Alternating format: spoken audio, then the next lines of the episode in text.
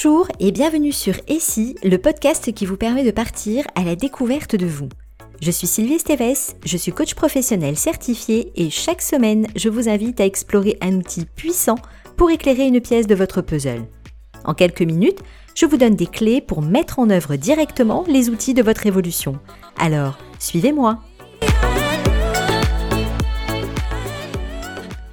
Aujourd'hui, je vous invite à découvrir ce que vos irritations disent de vous.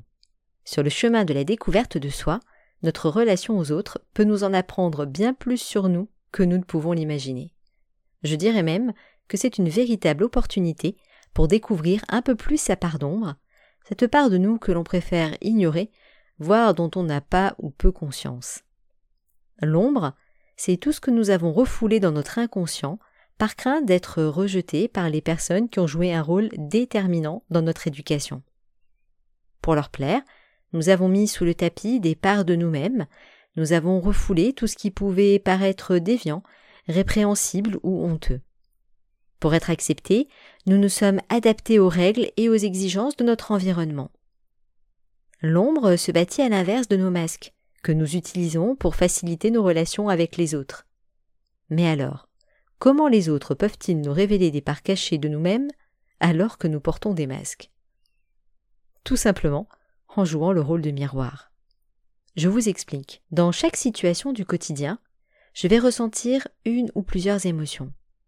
Ces émotions sont en fait des révélateurs de qui je suis.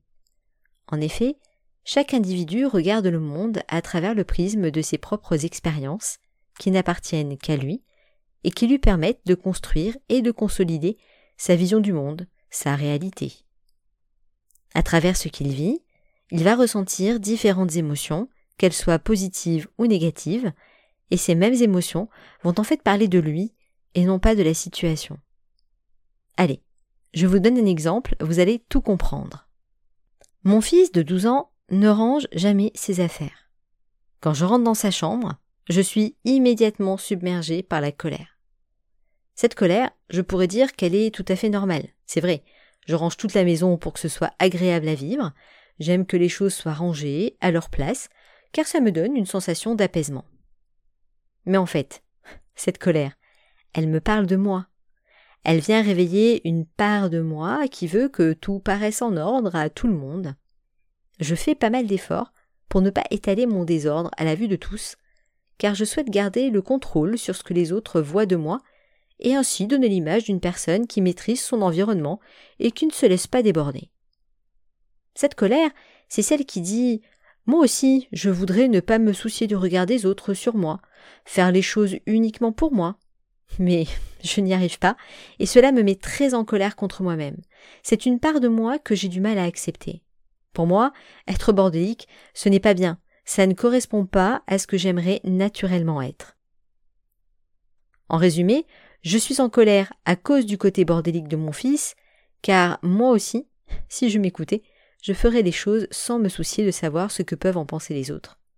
C'est une de mes parts d'ombre qui se révèle à moi. D'où cette maxime très efficace ceux qui méritent m'habitent. De la même façon, si je suis agacé par le comportement de mon collègue de travail qui est toujours en train de donner son avis sur tout, je peux aller regarder ce que cela dit de mon propre comportement dont je n'ai probablement pas pris conscience.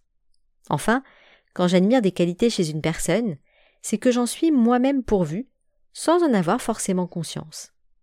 En fait, dans toutes mes interactions, je vais avoir une porte d'accès à moi-même qui est infinie. Grâce à cette démarche, j'apprends à mieux me connaître, à accueillir mes besoins, à m'accepter dans toutes mes dimensions. Je peux aussi renforcer mon estime de moi en identifiant ce que j'apprécie et admire chez les personnes de mon entourage, mais aussi chez les personnes publiques. Ainsi, je fais grandir ma part de lumière. Pour partir à la découverte de vos parts d'ombre et de lumière, je vous propose un exercice en deux versions.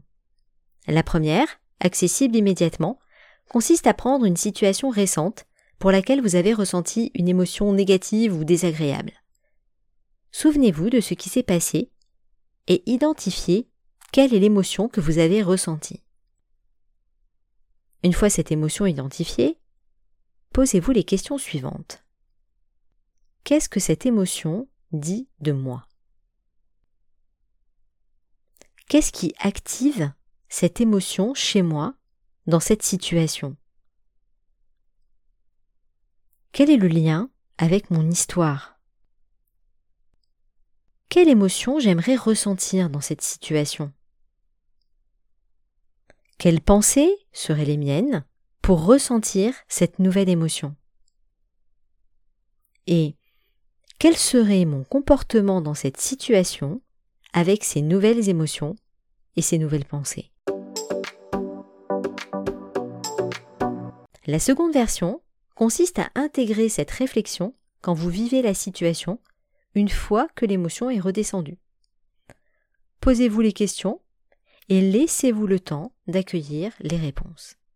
Pour faciliter votre découverte, je vous invite à noter les situations dans un carnet et à revenir sur ces situations plus tard afin de compléter votre compréhension et renouer avec les différentes parts de vous-même pour ainsi poursuivre votre chemin d'évolution en toute sérénité.